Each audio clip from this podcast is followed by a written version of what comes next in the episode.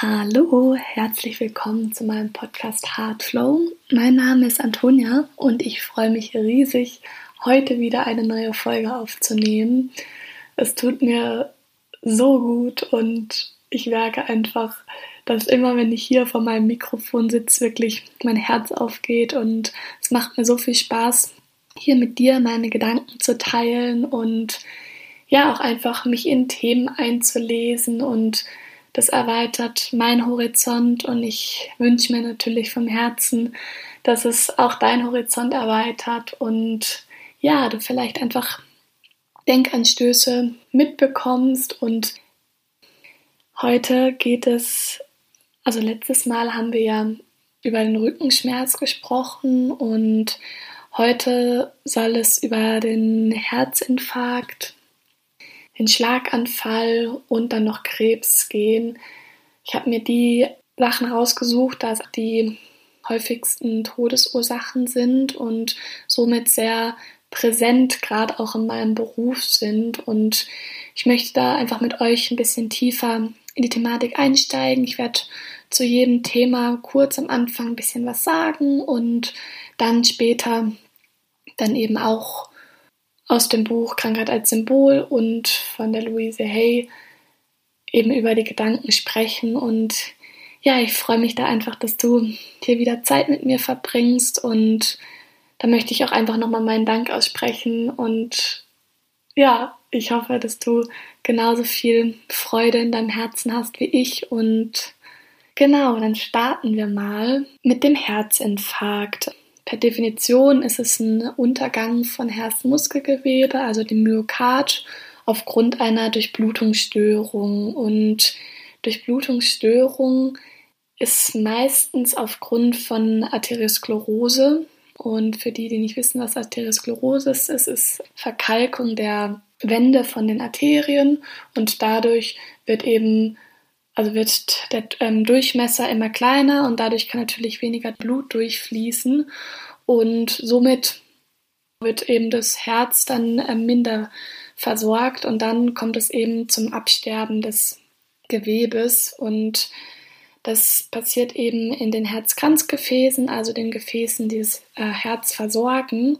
Und Rüdiger Dahlschke schreibt zu Arteriosklerose, fand ich ganz spannend. Also die Arterien stehen für die Energiestraßen, macht ja auch Sinn. Durch die Arterien fließt das Blut vom Herzen in den Körper und die Blutgefäße an sich, sagt er, sind die Verkehrswege der Lebenskraft und das Blut transportiert ja den Sauerstoff und ohne den Sauerstoff könnten wir ja gar nicht überleben und jede Zelle braucht den Sauerstoff und Genau, weiter sagt er, dass ähm, Arteriosklerose, wie ich eben auch schon vorhin gesagt habe, die häufigste Basis vom Herz- und Hirninfarkt ist.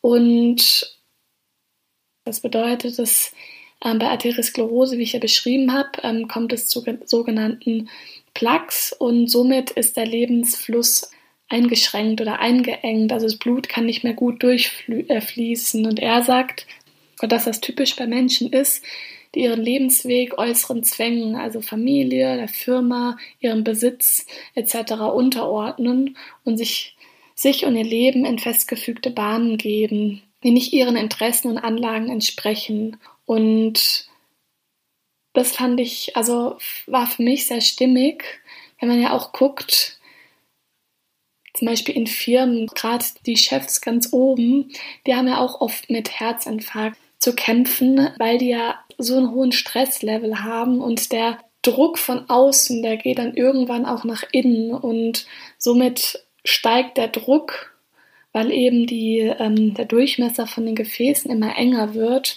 und somit kommt es dann eben zu dieser Minderversorgung und Rüdiger Dahl gesagt, dass man bei Arteriosklerose, also wie man das bearbeiten kann, dass man sich wieder auf das Wesentliche konzentrieren soll und seine Energie streng einteilen soll. Also dass man nicht komplett sich eben in äußere Zwänge verliert.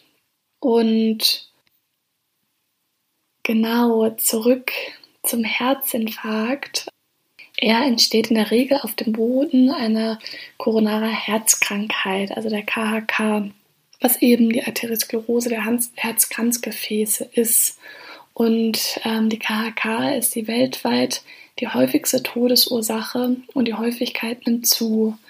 Jeder fünfte Todesfall in Europa ist aufgrund von KHK und obwohl die KHK bei Frauen im Durchschnitt sieben bis zehn Jahre später als bei Männern auftritt, bleibt der Herzinfarkt die häufigste Todesursache bei Frauen.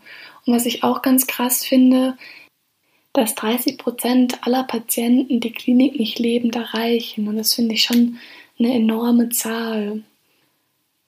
Ja, dann schauen wir mal auf das Herz an sich.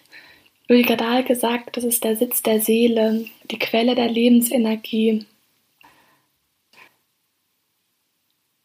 Ja, es steht einfach für Liebe und beim Herzinfarkt wie ich ja gesagt habe, wird das Herz nicht ausreichend mit Blut versorgt und das Blut steht für die Lebenskraft. Und da ist auch oft bei den Patienten, dass sie Liebe nicht annehmen können, sich ihr nicht öffnen können oder dass sie sehr engherzig sind und dass ja, dass es zu einer Art von Verstopfung im Fluss der Herzgefühle kommt. Und das finde ich auf jeden Fall auch. Gerade, wie ich ja vorhin schon gesagt habe, es trifft auch oft bei sehr auch jungen Geschäftsmännern auf. Und die sind ja sehr oft sehr im Ich und sehr dominant und ja auch sehr engherzig. Und haben ein großes Aggressionsproblem und jemand, der aggressiv ist,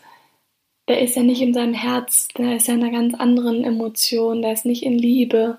Und dass es beim Herzinfarkt auch viel darum geht, eben nach Dominanz und Leistung zu streben.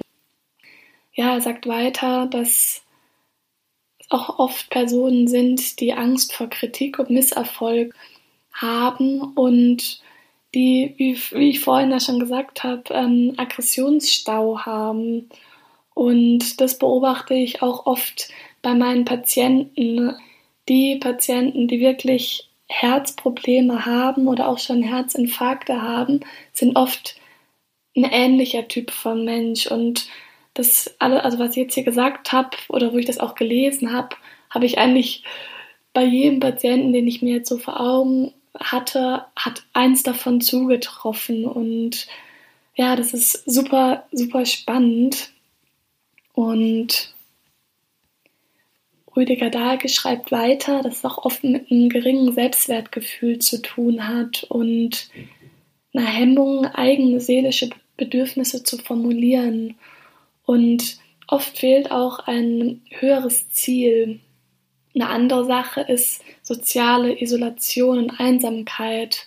Also ein, ja, ein einsames Herz. Und das sieht man ja auch oft bei ja, alten Menschen, die sehr einsam sind und ja, oder auch bei Menschen, wo das Herz gebrochen sind. Und der Infarkt ist dann quasi der Gefühlseinbruch. Und Menschen, die einen Herzinfarkt bekommen, sind oft auch sehr unzufriedene, gereizte Menschen mit einer sehr negativen Grundstimmung und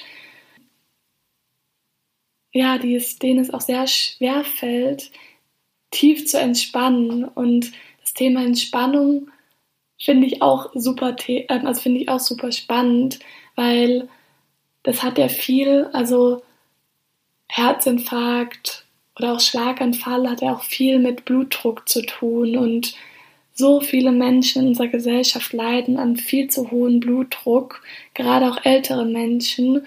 Und genau bei denen sehe ich auch in meinem Beruf, dass sie einfach nicht entspannen können.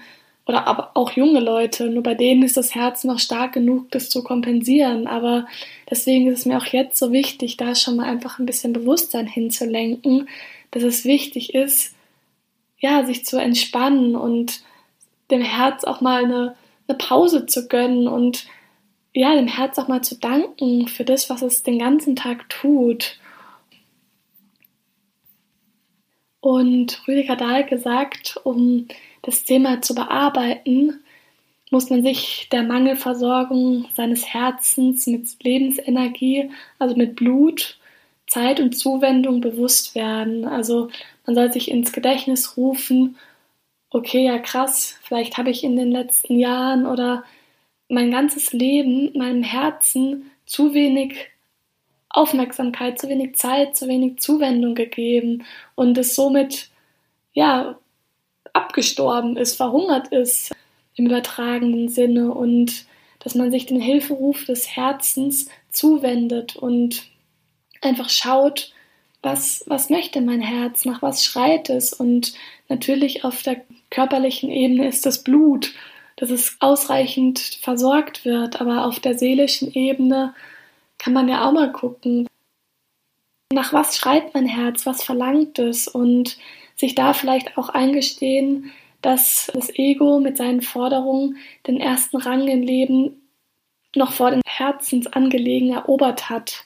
Und, es, und man da wieder zu sagen, hey, ich, ich richte jetzt meinen Fokus auf die Herzensangelegenheit, auf mein Herz. Und das ist ja auch ein Ziel hier in meinem Podcast, der heißt der Hard Flow, also wieder in den Fluss zu kommen und auf sein Herz zu hören. Und das ist meine große Vision, dass wieder mehr Menschen ihre Herzensstimme entdecken, weil aus der Herzensstimme entsteht immer nur Liebe und also das Herz produziert ja Liebe und wenn mehr diese Stimme entdecken, dann wird mehr Liebe auf dieser Welt sein und mit mehr Liebe werden sich so viele Probleme auflösen.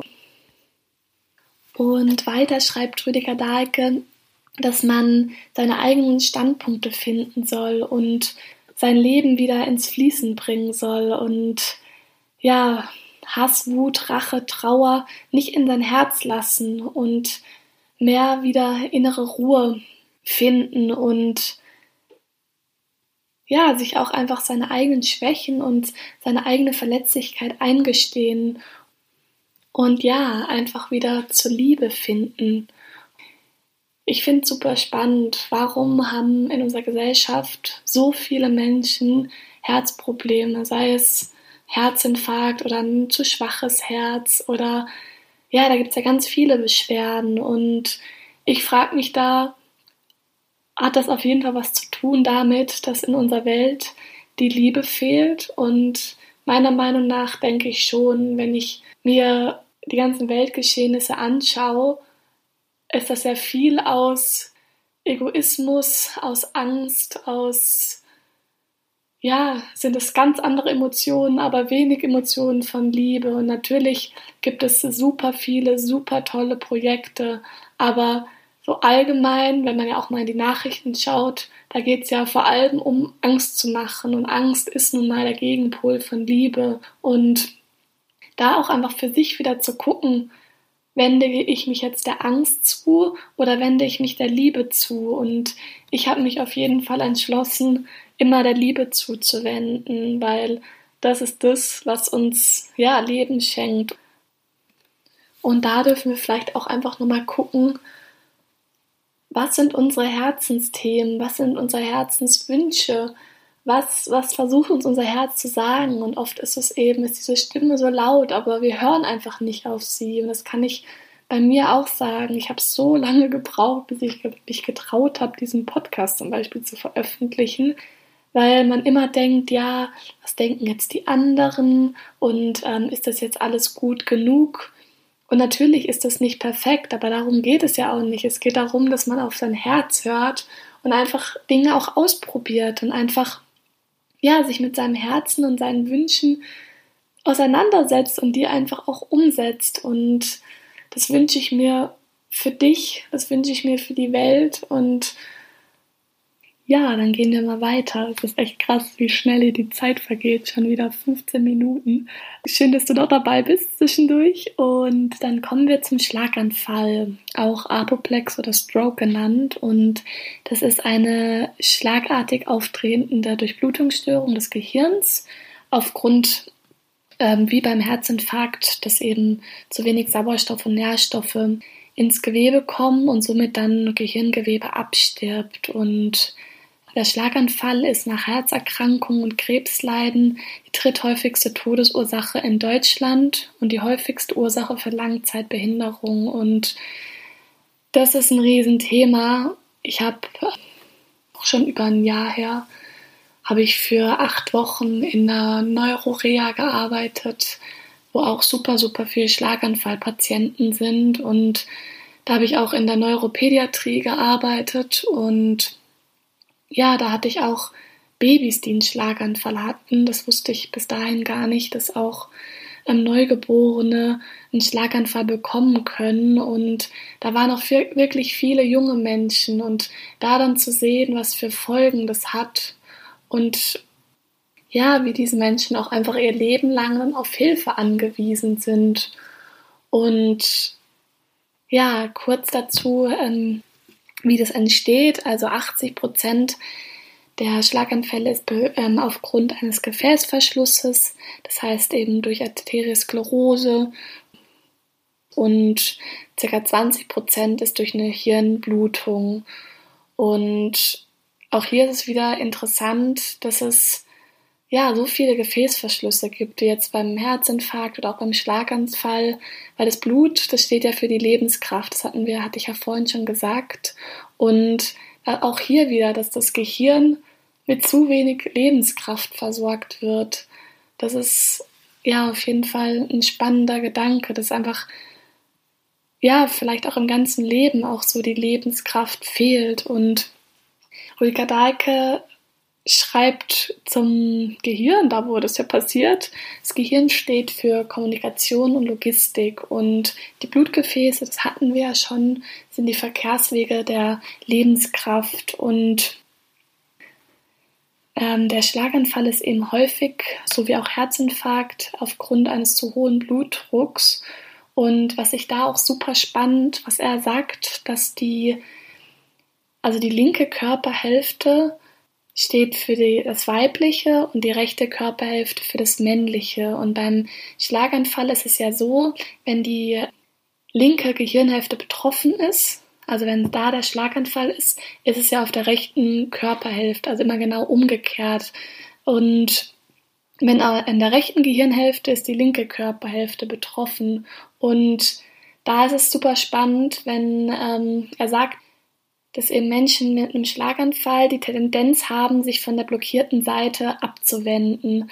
Also wenn sie auf der linken Hirnhälfte einen Schlaganfall haben, dann schauen sie auch nach links. Und das ähm, nennt sich auch Neglect, dass sie eben die andere Körperhälfte nicht wahrnehmen. Und dann werden eben, wird seine eigene Körperseite oder auch Dinge die eine Seite wird nicht wahrgenommen und das ist eben bei einem Schlaganfall ein häufiges Symptom und da eben auch das Spannende wieder mit diesem männlichen und dem weiblichen, dass man sich eben entweder dem männlichen oder dem weiblichen abwendet und da einfach auch ja, wenn ihr Menschen in eurem Unfall kennt, mal zu schauen, von welcher Seite wendet sich die Person ab. Ähm, ich fand das ein super, super spannender Gedanke. Und Rüdiger Dahlkes schreibt dann eben zur Bearbeitung, dass man sich bewusst machen soll, welche Seite des Lebens einem entzogen wurde und auf welche man nun angewiesen ist. Also wenn man zum Beispiel jetzt auf der linken Seite den ähm, Infarkt hatte, funktioniert ja die rechte Körper, also gibt es ja Probleme in der rechten Körperhälfte in Form, dass man ja, vielleicht sich nicht mehr bewegen kann oder dass man es nicht mehr spürt. Da gibt es ja ganz unterschiedliche Symptome. Und dass man sich dann mit der noch intakten Seite, also dem weiblichen und männlichen, je nachdem, wo man es eben hat, so aussöhnt, dass alle Möglichkeiten ausschöpfen kann und ja, da auch einfach wieder auf die Seite schaut, wo man vielleicht so lange weggeschaut hat. Und sich da auch einfach nur bewusst machen, dass man immer beide Seiten zum Leben braucht. Man braucht das Männliche, aber man braucht auch das Weibliche. Und das muss in der Harmonie sein. Das muss im Einklang sein. Nur so funktioniert Leben. Und ja, sich da einfach auf beide Seiten einlassen, um wieder ganzheitlich gesund zu werden. Gut, dann kommen wir auch schon zum letzten Punkt, den ich aufführen wollte, das Thema Krebs. Und Krebs ist ein Sammelbegriff für die Gruppe der bösartigen Tumorerkrankungen. Und Krebs ist nach den Herz-Kreislauf-Erkrankungen die zweithäufigste Todesursache in Deutschland. Und ca. 30 Prozent aller Krebspatienten werden nur geheilt. Das heißt, 70 Prozent sterben. Und das ist eine so hohe Zahl, die mich auch jetzt gerade echt wieder erschreckt. Und sowohl Rüdiger Dahlke als auch Luise Hay und ja, viel, wo ich gelesen hat, steckt beim Tumor oft Wut dahinter und nicht verarbeitetes Wachstum. Wenn man sich mal, was ist ein Tumor? Ein Tumor ist ein aggressiv wachsendes, ähm, also sind entartete Zellen, die sehr je nach Tumorart natürlich, aber aggressiv und teilweise auch schnell wachsen.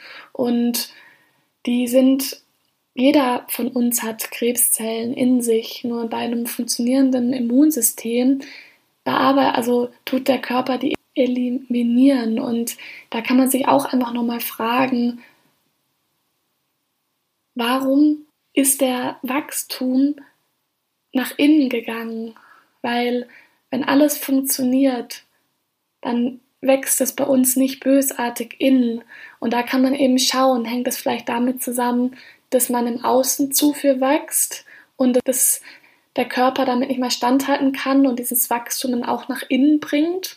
Oder ist es daher, dass zu wenig Wachstum ist? Und ja, einfach auch da super interessant, dass bei katholischen Klosterfrauen, die haben die höchste Brustkrebsrate aller Berufsgruppen und hier kann man auch nochmal überlegen, woher kommt es? Ist das vielleicht, weil ja, sie ihre Weiblichkeit nicht so ausleben, weil die Brust, die steht ja für die Weiblichkeit. Und wenn das nicht im Äußerlichen wachsen darf, dann verschiebt sich dieser Wachstum halt nach innen. Und so ist es mit ganz vielen Krebsarten, zum Beispiel auch Darmkrebs, was auch eine der häufigsten Tumorarten ist, ist auch oft bei bei Geschäftsmännern, Männern, die viel, die viel Stress haben, die viel, ja, viel auch im Außen nach Wachstum streben und ja, prinzipiell kann Tumor in jedem Gewebe und jedem Organ auftreten, aber in Deutschland sind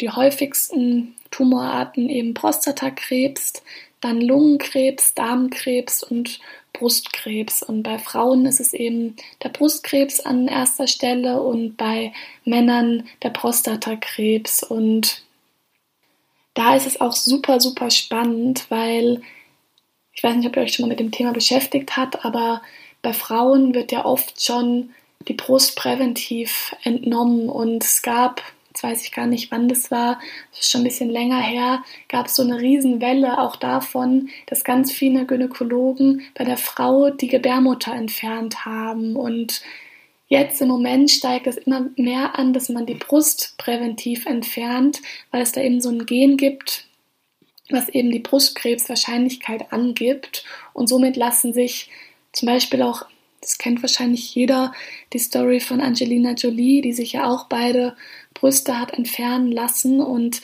dadurch ist das natürlich auch nochmal viel mehr in Fokus geraten. Und da fand ich aber auch spannend, weil bei Männern lässt man die Prostata nicht präventiv entfernen, weil es eben dazu viele Nebenwirkungen gibt. Und da habe ich mich gefragt, was ist denn mit den Nebenwirkungen, wenn man die weibliche Brust entfernt? Ich meine, die Brust steht für Weiblichkeit, oder auch, was man ja auch viel entfernt, ähm, eben was man gemacht hat, die Gebärmutter oder auch jetzt entfernt man die Eierstöcke, weil da auch häufig Krebs auftritt. Und da werden ja die ganzen Hormone produziert. Und was bedeutet es für die Weiblichkeit, wenn man das einfach wegschneidet? Und da auch nochmal den Gedanken, das ist jetzt nicht nur bei Brustkrebs, das kann man zum Beispiel auch ja, bei der Pille sagen. Es ist ja alles es greift alles die Weiblichkeit an. Und bei Männern macht man sowas nicht. Also man entnimmt nicht die Prostata oder der Mann muss nicht ein Verhütungsmittel nehmen. Und da auch einfach nochmal zu gucken, so rein von der Geschichte, wie ja die Weiblichkeit auch unterdrückt wurde und da auch einfach zu sich, für sich zu schauen, was möchte ich da und ja, ich persönlich denke, dass das viel damit zusammenhängt, dass einfach in der Vergangenheit vor allem ja Männer in den großen Positionen waren. Ähm, heutzutage gibt es ja auch viele Ärztinnen, aber das war früher anders und das kann man jetzt aufs Gesundheitssystem, das kann man in alle Bereiche ähm, übertragen. Es ist, war einfach alles sehr männerdominiert und ja, das fand ich auch ganz spannend, das habe ich auch aus dem Buch, eben Krankheit als Symbol, dass es, es gab eine Zeit lang Medikamente gegen die Midlife Crisis bei Männern und das hat man ziemlich schnell wieder abgeschafft, weil es eben zu ein großes Krebsrisiko, ähm, also da, die Nebenwirkungen waren einfach zu groß und dadurch hat man das direkt wieder abgesetzt und man hat aber Frauen weiterhin und selbst auch noch heute so lange ja, Medikamente gegen die Wechseljahrsbeschwerden und alles gegeben. Und da, als zum Beispiel, wenn man, was man ja früher super viel gemacht hat, dass man super lange und super viel Östrogen zugefügt hat, ähm, der Frau gegeben hat, um eben die Wechseljahrsbeschwerden zu senken. Und das ist nachweislich, dass das einfach, dass viele Östrogen ja, das Brustkrebsrisiko erhöht und da auch wieder spannend, dass es bei den Männern direkt abgesetzt wurde und bei den Frauen nicht. Und das lag eben, wie gesagt, denke ich, zum Großteil einfach da, daher, dass die, dass die Männer selber betroffen waren, die auch in den großen Positionen waren. Und genau, kommen wir zurück zum Krebs allgemein. Und das hatte ich ja schon gesagt, das ist ein Wachstum auf der fa falschen Ebene. Und das hat auch nach Rüdiger Dahlke viel damit zu tun mit tiefem Kummer und unverarbeiteten Verletzungen und ja auch unerträglich gewordenen Schuldgefühlen sich selbst und dem versäumten Leben gegenüber. Und Oft sind es Schockerlebnisse, die dann die eigenen Abwehrkräfte ja, ähm, hemmen und dann wächst der Krebs. Da ist zum Beispiel dann auch, wenn zum Beispiel in einer Ehe der Mann stirbt oder die Frau, dann ähm, ist das so ein Schockerlebnis, dass dann die eigenen Abwehrkräfte nicht, ja, nicht arbeiten können und dann kommt es häufig zu, zu Krebs und das sieht man ja auch oft dann eben klar bei den Älteren, die dann, also Krebs allgemein tritt ja Glück, na, ist nicht glücklicherweise, aber tritt ja vor allem bei älteren Menschen auf. Natürlich gibt es es auch bei jungen Menschen und auch bei Kindern, was wirklich, wirklich so schrecklich ist. Und ja, Rüdiger Dahlke schreibt weiter, dass Krebs sich oft körperlich verwirklicht, was seelisch notwendig wäre. Also dass quasi körperlich Wachstum entsteht, wo es im Leben irgendwie fehlt. Und oft hat das auch, also hat Krebs was damit zu tun, dass man an Normen ähm, festhält und ähm, ja, sich sozial sehr anpasst. Aber es hat auch oft was mit Aggression, Egoismus zu tun.